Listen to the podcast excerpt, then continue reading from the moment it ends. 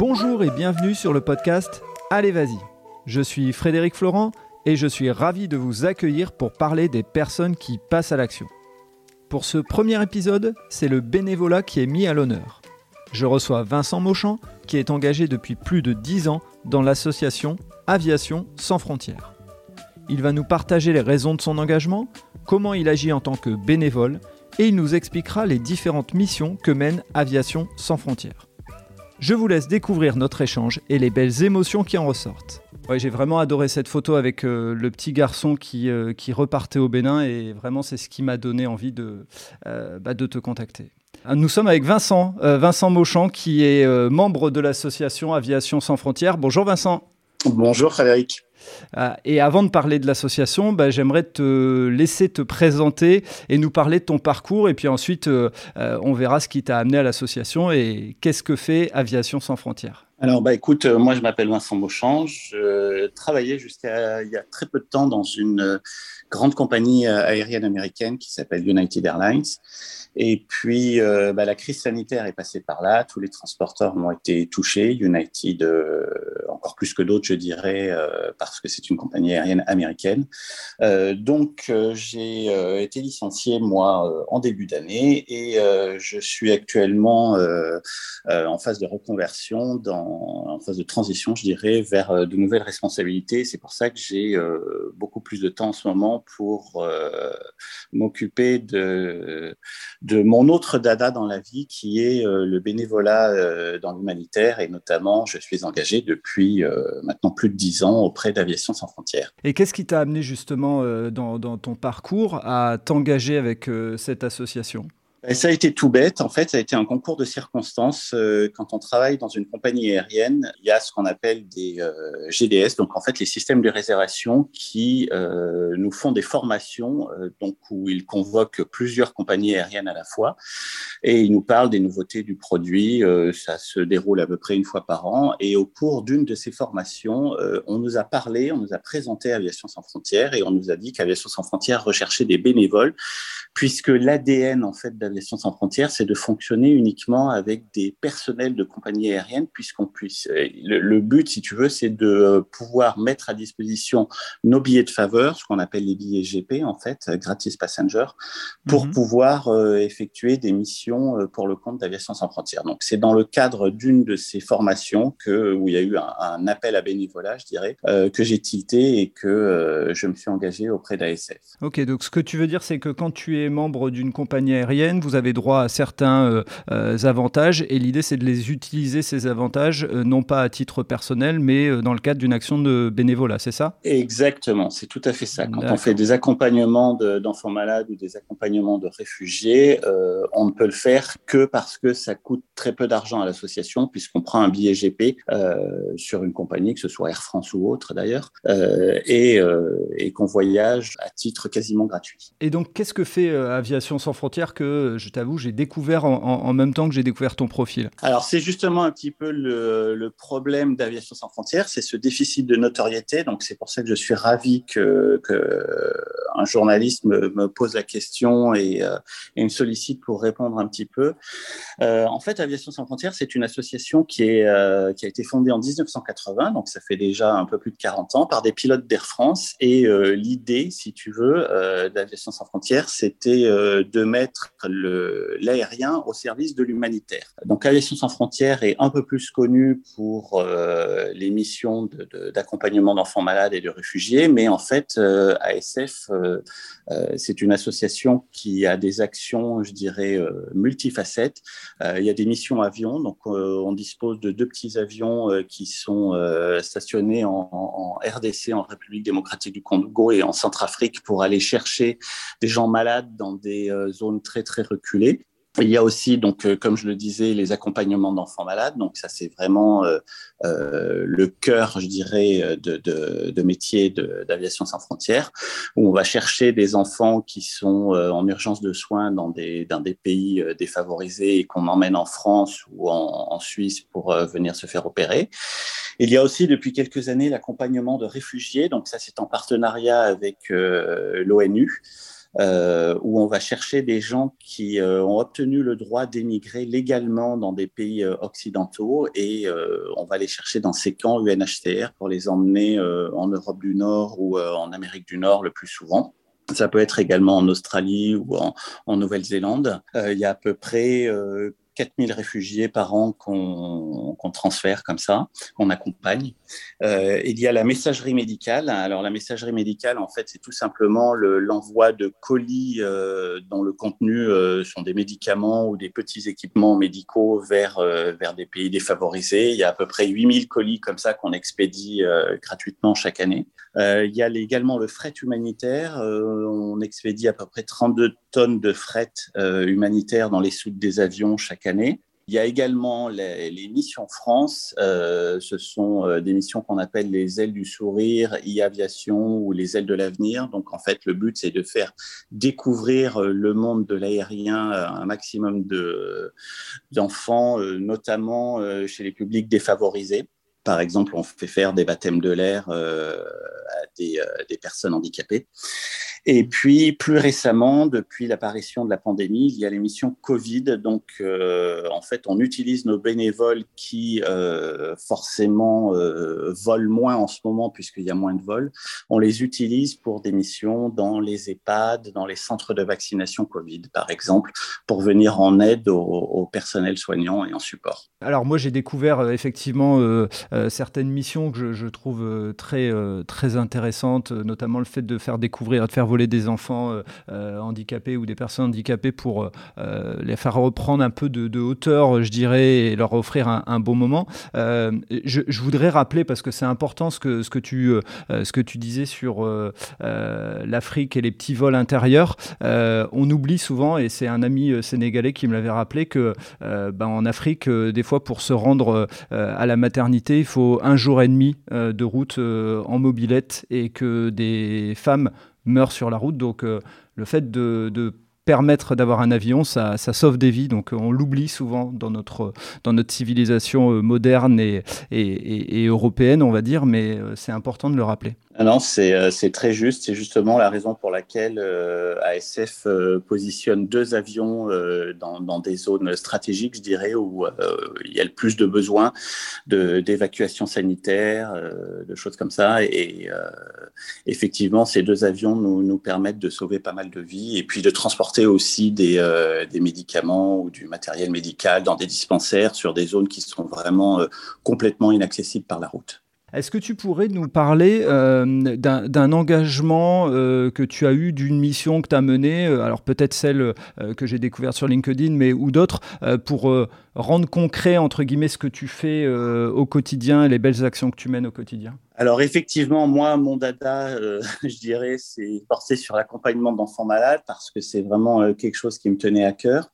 Euh, donc en fait, le, principe de, l'accompagnement d'enfants malades, c'est d'aller chercher un ou plusieurs enfants, ça dépend de, des âges en fait, on en prend en charge un, deux ou trois, qu'on va chercher donc dans un pays principalement d'Afrique de l'Ouest, mais également un petit peu de Maghreb, un petit peu de Moyen-Orient, qu'on amène donc sur sur Paris ou Genève pour venir se faire opérer, et puis inversement quand les enfants sont guéris. En général, euh, la durée euh, de séjour en France est de l'ordre de 6 à 8 semaines. Donc, quand ces enfants sont guéris, on les euh, raccompagne naturellement chez eux auprès de leur famille. Donc, il peut arriver qu'on ait un enfant sur le tronçon aller, sur le tronçon Paris-Afrique, qu'on raccompagne mmh. guéri, et puis un enfant sur le tronçon retour, ou alors parfois on part à vide, on, ramène un enfant malade, ou alors on, on, se contente de raccompagner un enfant guéri, ça dépend. on a à peu près 650 euh, enfants comme ça par an euh, qu'on gère pour les convoyages. On appelle ça des convoyages chez nous et donc on, est euh, ce qu'on appelle des convoyeurs. 350 bénévoles qui sont actifs dans la base de données d'Aviation sans frontières et qui donc donnent de leur temps pour accompagner ces enfants et faire en sorte que ça se passe du mieux possible sur la partie aérienne, sur le, transport aérien. Et donc concrètement, quand tu vas faire une mission, par exemple, quand tu emmènes un enfant, euh, ton rôle euh, du début de la mission à la fin, il, consiste en quoi pour que les gens comprennent bien? Alors notre rôle, c'est vraiment d'être là pour s'assurer de la santé de l'enfant et puis euh, de son bien-être, je dirais, tout au, tout au long du vol.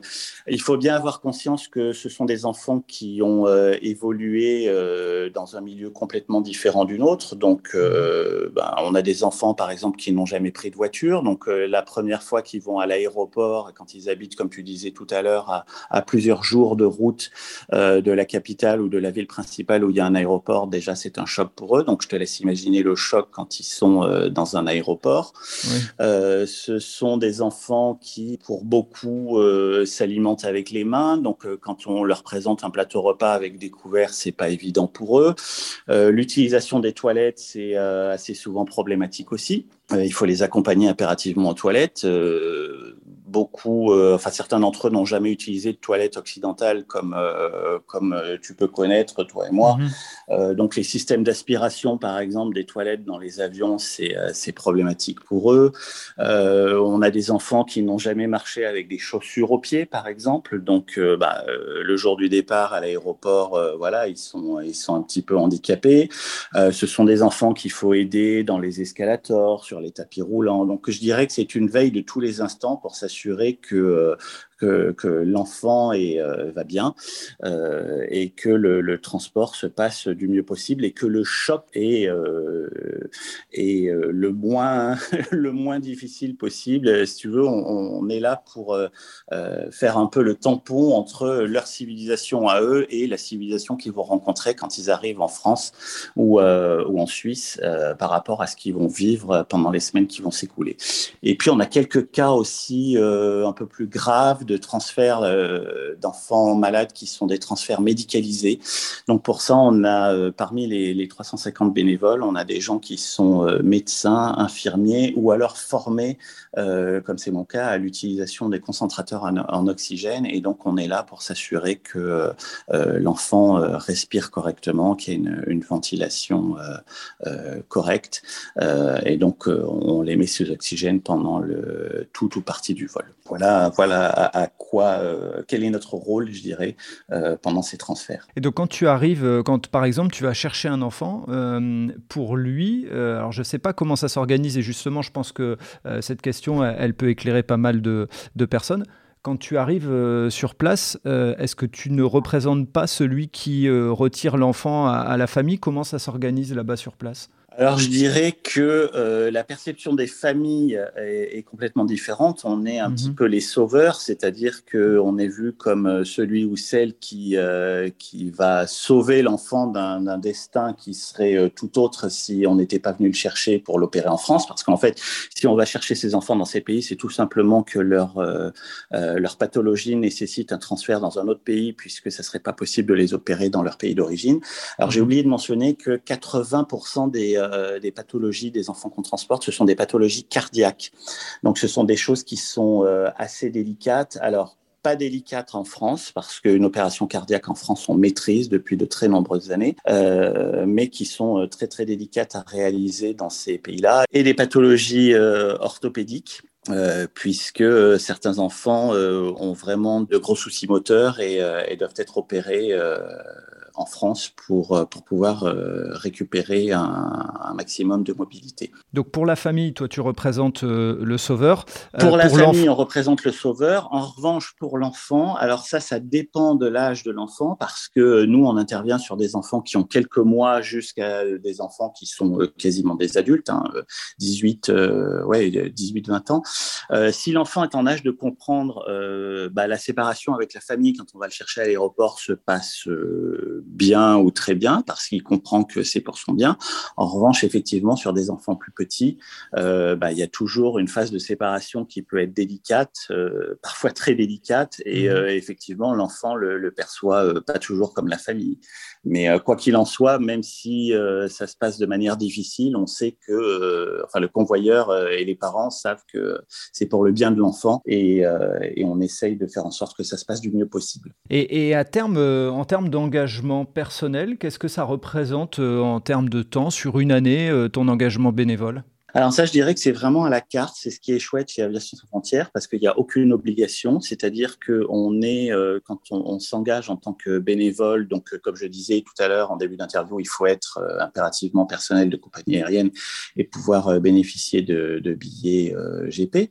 Mais une fois qu'on a réuni ces conditions et qu'on est dans leur base de données, Aviation sans frontières nous appelle pour nous demander, alors en général ça se passe une quinzaine de jours à l'avance, est-ce que tu es dispo telle date pour effectuer un Paris-Cotonou euh, On dit oui, on dit non. Si on dit oui, on est programmé sur la mission et euh, on s'occupe, je dirais, de la mission de A à Z, c'est-à-dire qu'on s'occupe des formalités, d'aller récupérer les visas dans les ambassades, d'aller euh, prendre son billet d'avion, d'appeler la famille d'accueil de l'enfant qui, qui, va accueillir l'enfant chez elle en France. voilà, on, gère tout ça. Si en revanche on n'est pas disponible, c'est pas grave. Euh, Aviation sans frontières passe à une autre personne puisqu'il y a à peu près 350 euh, bénévoles qui sont actifs dans leur base de données. Donc je dirais que euh, si tu as du temps pour un, bénévole retraité, il peut faire, je sais pas, deux, trois, quatre missions par mois. Pour un bénévole qui est actif comme moi et qui a un peu moins de temps, moi c'était à peu près une mission tous les mois et demi, tous les deux mois. D'accord déjà, déjà pas mal comme, euh, comme engagement bénévole, effectivement. Alors bon, ce qu'il y a d'intéressant aussi, c'est que le, les horaires des vols Afrique font qu'on n'a pas forcément besoin de poser beaucoup de jours de congé, puisqu'on fait systématiquement l'aller-retour avec l'avion, on fait la rotation avec le même avion.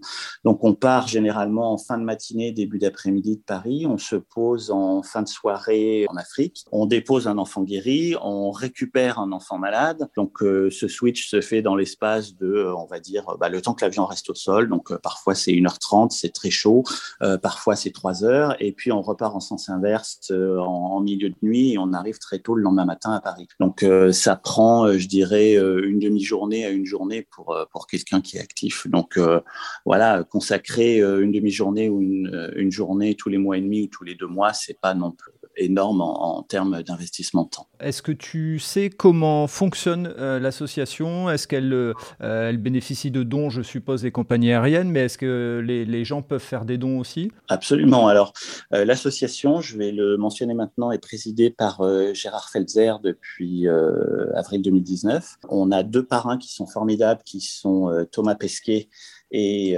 Angoun. Et euh, effectivement, l'association fonctionne dedans et fonctionne également avec du sponsoring de la part de grandes sociétés, euh, de mécénat, je dirais plutôt. Et euh, en ce qui concerne les dons, effectivement, les, les, gens peuvent aller sur notre site internet asf-fr.org pour faire un don, puisque chaque mission enfant, pour ne parler que de l'accompagnement des enfants malades, nous coûte à peu près 250 à 300 euros. J'ai vu pas mal de fois de commentaires, et puis j'ai entendu aussi ce genre de commentaires des fois, euh, en disant on va chercher des enfants euh, dans d'autres pays et on en a plein nous à soigner. Euh, pourquoi on ne s'occupe pas de ces enfants en France et pourquoi on va jusqu'en Afrique chercher les enfants à guérir? Qu'est-ce que tu voudrais répondre à ça, même si moi j'ai ma propre pensée et j'ai pas de souci avec ça, mais toi, qu'est-ce que tu aimerais répondre à ça? Bah, écoute, quand on a une pathologie cardiaque ou orthopédique en France, de toute façon, euh, on est sûr, quel que soit son milieu social, je dirais, euh, d'être pris en charge à 100% par la sécurité sociale. Donc voilà, on, on, je dirais qu'on traite 100% euh, des enfants qui ont des problèmes de santé dans nos pays. On a cette chance-là. En revanche, eux n'ont pas cette chance. Pour eux, c'est beaucoup, plus problématique et on sait pertinemment que si on ne vient pas en aide de ces populations-là, de toute façon, ce sont des, des gens pour qui euh, la pathologie va être fatale et euh, ils ont une espérance de vie qui est extrêmement limitée. Donc, euh, si on ne le fait pas, ça se terminera mal pour eux. Une opération cardiaque à cœur ouvert en France, ça coûte cher, certes, mais c'est financé par des associations euh, donc, c'est pas de l'argent public, ce sont des gens qui euh, font des dons ou des sociétés effectivement qui font des dons. Il y a plusieurs euh, grandes associations avec lesquelles Aviation sans frontières travaille en partenariat. pour n'en citer que quelques-unes, les trois plus importantes, il y a Mécénat Chirurgie Cardiaque, qui a été fondé par le professeur Francine Leca à l'époque. Donc, qui s'occupe exclusivement des pathologies cardiaques. Il y a une autre association qui s'appelle la Chaîne de l'Espoir et qui prend en charge pas uniquement les, pathologies cardiaques, mais type de pathologie, je dirais, qui nécessite un transfert. la différence entre mécénat et la chaîne de l'espoir, c'est que la chaîne de l'espoir essaye aussi de construire des hôpitaux sur place ou des services à l'intérieur des hôpitaux existants pour que à terme on puisse avoir un transfert de compétences entre la France et ces pays-là et qu'on puisse pratiquer certaines opérations, peut-être pas les plus lourdes, mais certaines opérations sur place. Et puis il y a également une autre association très importante qui est euh, suisse, qui n'est pas française, qui s'appelle Terre des Hommes euh, et qui, elle, a un mode de fonctionnement un petit peu différent en ce sens que euh, ils ont un centre où ils accueillent en permanence euh, plus d'une centaine, je crois, d'enfants euh, venus de tous les pays du monde et qu'ils font opérer dans les hôpitaux suisses. Voilà. Alors que la différence de mécénat chirurgie cardiaque et, et la chaîne de l'espoir, ces, ces associations-là fonctionnent avec des familles d'accueil. Donc il y a des familles qui viennent récupérer les enfants quand on arrive à l'aéroport en France. on a des familles d'accueil qui accueillent véritablement ces enfants euh, chez eux pendant euh, toute la durée de euh, l'hospitalisation. Donc, il y a la phase préopératoire, il y a la phase naturellement pendant l'opération, et puis il y a la phase de convalescence qui se passe, euh, toutes ces phases-là durent en général euh, huit semaines. Donc, ce sont des gens, des, familles formidables qui s'engagent euh, à accueillir ces, ces, enfants au sein de leur foyer pendant environ huit semaines. Oui, donc leur, leur action, elle est indispensable pour que, pour que tout puisse fonctionner, en fait. Absolument, mais c'est vraiment une chaîne, je dirais, de solidarité. en amont, il y a la recherche de financement par ces associations-là, la recherche de famille. une fois que les associations ont le financement et les familles, euh, ils font appel à Aviation sans frontières. Donc, en fait, nous, on agit pour le compte de ces associations-là, puisque euh, nous, on, assure toute la partie transport euh, de ces enfants, transfert entre leur pays d'origine et la France ou la Suisse. donc, c'est vraiment une, chaîne de solidarité. Merci pour cette belle réponse, parce qu'effectivement, le, mot solidarité, le mot partage, il, doit revenir et faire comprendre que bah, si on s'occupe que de son petit territoire, à un moment donné, on, on en restera dans notre territoire, on en restera fermé. Euh, en, autant d'années de bénévolat, euh, moi j'aimerais bien que tu puisses nous partager euh, quelques belles émotions que tu as pu, vivre euh, pour, euh, pour donner cette envie aux gens, un, peut-être de faire un don, et puis deux, de s'engager aussi dans, dans ce type d'association de, de, Alors, je dirais que ce qui me revient constamment à l'esprit, alors on n'a pas parlé des émotions, mais effectivement, être convoyeur chez ASF, c'est c'est quelque chose d'assez fabuleux dans une vie, parce que quand on, on va chercher un, un enfant malade et qu'on le prend, entre guillemets, à sa famille pour le, ramener en France et qu'il soit opéré, euh, on sait que euh, ça va changer la vie de cet enfant et de sa famille. Et puis, euh, même s'il y a des émotions, je dirais, qui sont difficiles, parce que quand, quand la séparation avec les parents, avec la famille se passe mal, voilà, c'est il faut tenir le coup, il faut tenir le choc émotionnellement. Et puis aussi, on a l'émotion sur le trajet retour, quand on raccompagne un enfant guéri, qu'on le remet à sa famille et qu'on sait qu'il a une espérance de vie qui est tout à fait normal après l'intervention. Euh, euh, c'est vraiment très, très fort en émotion. Euh, moi, ce que je retiendrai, c'est j'ai eu la chance de raccompagner une fois une, une petite Sénégalaise, enfin une petite, elle a été adolescente, elle avait environ 15-16 ans. Et puis, on était tous les deux bien installés. C'était en, en, phase de vol et elle feuillette le, magazine de, de bord d'Air France et puis elle me pose la question, qu'est-ce que c'est qu'un coq alors je lui dis, je lui explique ce que c'est qu'un poste de pilotage, comment ça se passe, ce que font les pilotes, quel est leur job en fait. Et euh, donc discrètement, je suis allé voir la chef de cabine et je lui ai demandé si euh, éventuellement ça serait possible de visiter le, poste de pilotage. Elle me dit écoutez, je vais voir avec le commandant de bord, mais euh, c'est quelqu'un de très sympa, donc a priori je pense qu'il acceptera. Puis effectivement, au bout de cinq minutes, elle revient me voir, grand sourire, elle me dit, écoutez, allez-y, il accepte de la prendre en poste de pilotage jusqu'à la fin du vol. Donc, euh, cet ado est allé euh, dans le poste de pilotage. Les pilotes étaient vraiment euh, très, très, très sympas, lui ont expliqué tout, je dirais, comment un avion vole, quelle était la météo ce jour-là. on allait faire un contournement d'une grosse masse nuageuse avant de, de, pouvoir se poser à Dakar. on était à peu près au-dessus de Nouakchott en Mauritanie à ce moment-là, et puis elle est restée jusqu'en phase terminale, jusqu'après l'atterrissage à Dakar. donc moi, je suis retourné à ma place, bien sûr, et puis à la fin, quand je l'ai récupérée, cette, cette jeune fille m'a dit, avait des yeux absolument étincelant, brillant. Et elle me dit, mais c'est fabuleux, c'est ça que je voudrais faire. Voilà. Et quand, euh, quand on a ce, genre d'expérience, quand on vit ça, euh, c'est quelque chose dont on se souvient très, très, très longtemps. C'est magique, merci pour le partage. Franchement, euh, voilà, j'en ai des frissons, c'est vraiment magnifique. Merci beaucoup.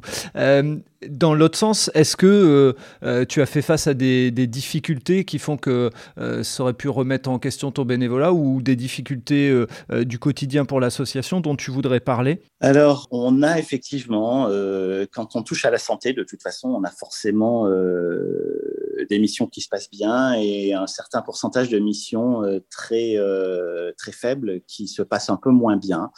Euh, ce qui se passe, c'est que les enfants, avant d'être envoyés en France, ont un diagnostic qui est établi sur place par un médecin généralement qui est représentant de l'association qui les fait venir en France et qui finance leur, euh, leur opération. Et ce diagnostic, malheureusement, n'est pas toujours exact, n'est pas toujours conforme au diagnostic qui est porté en France une fois que, que l'enfant est arrivé. donc, il peut y avoir deux types de problèmes. Il peut y avoir un problème pendant le vol. personnellement, euh, j'ai la chance de ne jamais avoir, de ne jamais avoir eu affaire à, ce genre de problème. Donc, euh, voilà, où, un enfant euh, perd connaissance pendant le vol, ça peut arriver. Euh, qui ne supportent pas le, transport. Euh, et puis, euh, sinon, on a d'autres types de problèmes, effectivement, quand le diagnostic se révèle beaucoup plus grave que ce qui avait été envisagé avant le transfert. il peut se produire que des équipes médicales refusent d'intervenir parce que c'est beaucoup trop risqué et qu'on sait qu'il n'y aurait aucune chance de survie pendant l'opération pour l'enfant. Donc, il peut nous arriver, malheureusement, de raccompagner des enfants qui n'ont pas pu être opérés. Donc, on a fait, euh, on a fait le job, je dirais, chez Aviation mmh. Frontières. On a transféré ces enfants en France. Ils ont été vus par les équipes médicales euh, ici et malheureusement, on doit les raccompagner quelques semaines après euh, auprès de leur famille parce que euh, euh, ils n'ont pas pu être opérés. Et euh, ça, c'est c'est difficile aussi à gérer en termes d'émotion parce que voilà, on, on, ramène un enfant. Alors on sait que tout aura été tenté pour lui, mais on sait que malheureusement, en termes d'espérance de vie, ça va être ça va être beaucoup plus compliqué pour lui que s'il avait pu être opéré. Donc, ce sont, ce sont des choses qui arrivent, mais euh, euh, je dirais qu'on les gère. On est face à la fatalité, effectivement. Exactement. ça arrive. Effectivement. Et si tu devais euh, nous, nous, partager des, euh, une des prises de conscience euh, que t'ont fait ressortir cette, cette action bénévole que tu mènes depuis plusieurs années, est-ce qu'il y a des choses qui, bah, dont tu as pris conscience grâce à ce, cette action bénévole? Alors moi j'ai coutume de dire que quand on fait un convoyage, on part comme ça de, de son pays, de la France, qui est un pays occidental où on a un, un, niveau de vie et une chance absolument phénoménale dont on ne se rend pas compte d'ailleurs au quotidien. Euh, on fait un aller-retour sur, euh, sur ces pays-là qui n'ont pas, euh, qui n'ont pas cette chance. Euh, et euh, j'ai coutume de dire que ça remet les pendules à l'heure, c'est-à-dire qu'en l'espace de 15 heures, 20 heures de vol, euh, on sait apprécier notre condition quand on rentre d'un convoyage. On est extrêmement fatigué puisqu'on fait l'aller-retour avec l'avion, on ne dort pas pendant 15-20 heures, mais ça a au moins le mérite de nous avoir remis les pendules à l'heure. Et quand on se pose à Charles de Gaulle le lendemain matin, à l'arrivée d'une mission, on se dit quelle chance on a quelle chance on a d'être euh, d'être en France, d'avoir un système de santé euh, malgré euh, toutes les critiques qu'on peut faire, d'avoir un système de santé qui tient la route par rapport à ces pays-là. Et euh, ça, c'est euh, véritablement une, prise de conscience que j'ai eue parce que c'est vrai, quand on, est habitué euh, à vivre dans nos pays, on ne se rend pas compte de la chance qu'on a. Mais par rapport à, ces enfants-là, c'est clair que voilà, il n'y a, pas photo. Merci beaucoup pour ce partage parce que c'est ce qui aide aussi à s'engager en se disant je prends conscience de certaines choses et donc j'avance. J'ai une question due à ce que tu as expliqué au début. Le fait que tu partes dans une reconversion professionnelle, est-ce que ça va remettre en question ton engagement par rapport à l'association ou en tout cas tes actions dans l'association? Alors, je dirais que si j'ai euh, suffisamment de temps, parce qu'en fait, tout est question de temps, hein, ça ne remettra pas en question mon, mon, engagement dans cette association, puisque j'ai travaillé suffisamment longtemps dans l'aérien pour, euh, pour conserver mes, mes, billets de faveur à vie, euh, je dirais. Donc, euh, de ce point de vue-là, je, je, reste bénévole chez Aviation Sans Frontières. Et puis, euh, quand on ne vole pas pour Aviation Sans Frontières, il y a plein d'autres choses qu'on peut faire. exemple type, depuis l'apparition de la pandémie, a effectivement euh, mis en place du, du, bénévolat dans les EHPAD, dans les centres de vaccination. Donc, euh, moi, par exemple, je m'occupe d'un centre de vaccination qui est l'hôpital Saint-Joseph dans le 14e, où je gère tout le planning des bénévoles qui vont aider euh, à faire de l'accueil euh, pour, le, pour la vaccination des patients. Donc, euh, il y a plein de choses à faire, je dirais, euh, même si on n'a pas de, de billets GP, de billets de faveur, on peut aider Aviation Sans Frontières de, diverses manières en, étant bénévole. On peut les aider effectivement en faisant un don, mais on peut aussi s'engager chez ASF pour faire d'autres choses. D'accord, donc ça veut dire que n'importe quel particulier qui chercherait une association et qui aimerait la cause de ASF, il peut, il peut s'inscrire et, et, faire des missions bénévoles en France sans, sans forcément être personnel navigant. Absolument. Absolument. Et euh, dans les compagnies aériennes, d'ailleurs, je me permets de te reprendre, il n'y a pas que les personnels navigants qui ont euh, droit au billet de faveur, ce sont tous les personnels des compagnies aériennes. Quel que soit le, le, type de métier qu'on qu effectue dans une compagnie aérienne. Alors, euh, pour terminer, euh, pour faire un petit clin d'œil euh, au, podcast, quelqu'un qui hésiterait à s'engager, quelles seraient les raisons que tu aurais de lui dire allez, vas-y, alors que ce soit pour s'engager chez ASF ou dans une autre association? Ah bah, Ce que je dirais, c'est que ça, ça prend un peu de temps, mais que le jeu en vaut vraiment la chandelle, puisque voilà, quand on, on, fait partie de cette chaîne de solidarité et que, et que on arrive à, à sauver des vies, euh, notamment des vies d'enfants, euh, c'est quelque chose de fabuleux. Merci, c'est un très, c'est un très beau témoignage. Alors je, rappelle avant de terminer qu'on peut faire des dons, euh, on vient de le dire. Je rappelle qu'on peut s'engager chez ASF et donc je mettrai dans les notes du, podcast tous les liens permettant de, répondre aux questions. Il y a un, un livret que j'ai consulté qui est très très bien fait, qui rappelle bah, ce qu'on peut faire comme type de bénévolat. Donc vraiment, c'est une association que j'ai j'ai découverte et que j'ai pris euh, plaisir à découvrir. Et donc Vincent, je te remercie énormément parce que ce partage était euh, euh, plein d'émotions, plein de belles choses et, tu nous as fait, tu nous as transporté dans, ta mission bénévole. Donc je te remercie. Bah, écoute Frédéric, c'était avec plaisir. Merci, merci à toi pour, cette interview. Et puis en conclusion, je voudrais dire qu'on a beaucoup focalisé aujourd'hui sur l'accompagnement d'enfants malades, mais qu'effectivement, Aviation sans frontières, c'est c'est plein d'autres choses. C'est euh, l'accompagnement des réfugiés, c'est la messagerie médicale, c'est le fret humanitaire.